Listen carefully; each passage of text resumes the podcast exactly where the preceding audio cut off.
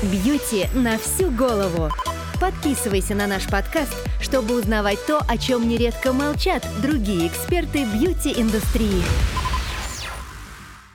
Сегодня у нас книжный выпуск, и вот почему.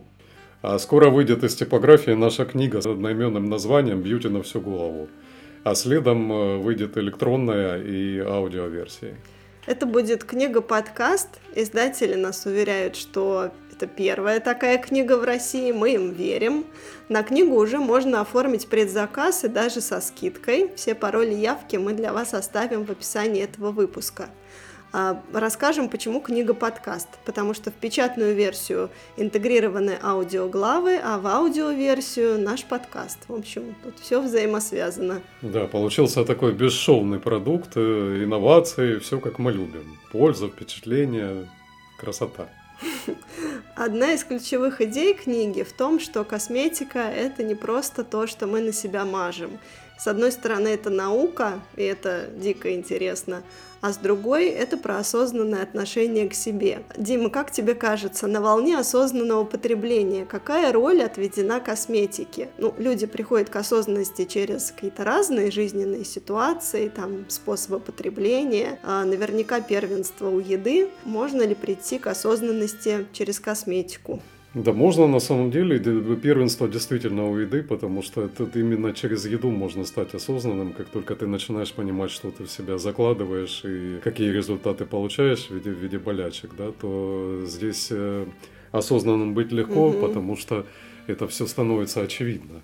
То есть, как, когда ты даешь себе усилия это понять. А с косметикой э, тоже достаточно интересно. Почему? Потому что косметику можно приравнять телесно-ориентированной терапии, потому что когда мы наносим э, косметические препараты, мы познаем, собственно говоря, через ощущения самих себя. Поэтому любой контакт с собой, с собой настоящим, со своим духом, со своим высшим «я» – это всегда путь к осознанности. Это точно. Сейчас косметический уход становится все более научным. Ну, иначе не было бы вообще этого подкаста.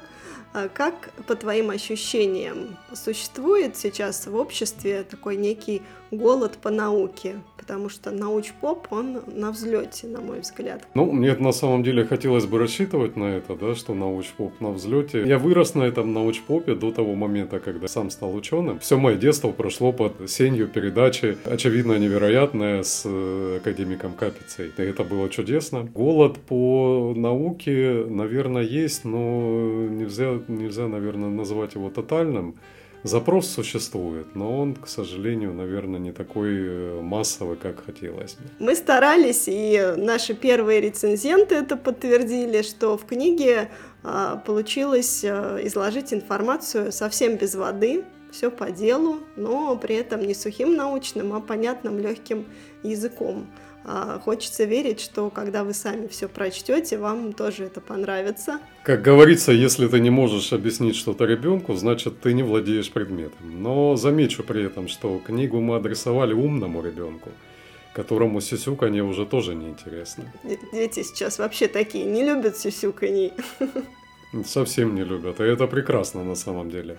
Глядя на количество ежегодно возникающих на рынке косметических брендов, от блогерских селебрити до всяких нишевых или псевдонишевых или каких-то совсем микробрендов. Параллельно сопоставляя это все с глобальными отчетами о развитии косметического рынка, видно, совершенно очевидно, что косметика людей все больше увлекает. Не прекращаются поиски эликсира молодости, видимо, и, наверное, никогда они не прекратятся. Ну, конечно же, они не могут просто прекратиться, потому что молодость как была, так и остается самым желанным состоянием состоянием и сам, самым ценным товаром. Поэтому Конечно же, с точки зрения э, такого тотального маркетинга, более желанный продукт придумать э, сложно и более, более желанную мотивацию. Внутри этой мотивации, как правило, идет страх смерти, да? То есть это надолго, если не навсегда. Да, думаю, навсегда.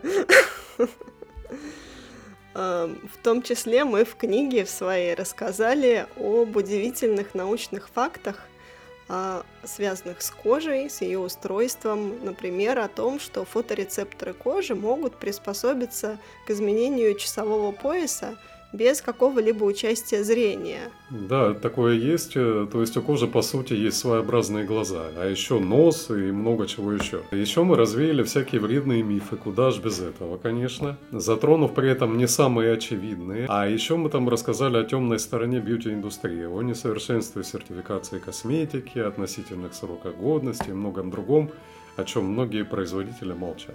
Но мы не молчим и не будем, потому что верим и надеемся, что путь к осознанности затрагивает все сферы жизни и уход за собой, как мы уже сегодня выяснили, и то, чем мы, собственно, мажем свою кожу, все это в особенности. Надеемся, наша книжная новость вас порадовала, а еще больше порадует сама книга. А в одном из ближайших выпусков у нас в гостях будет человек, который ее уже прочел, мы пока не расскажем, кто это, но наверняка вы его знаете.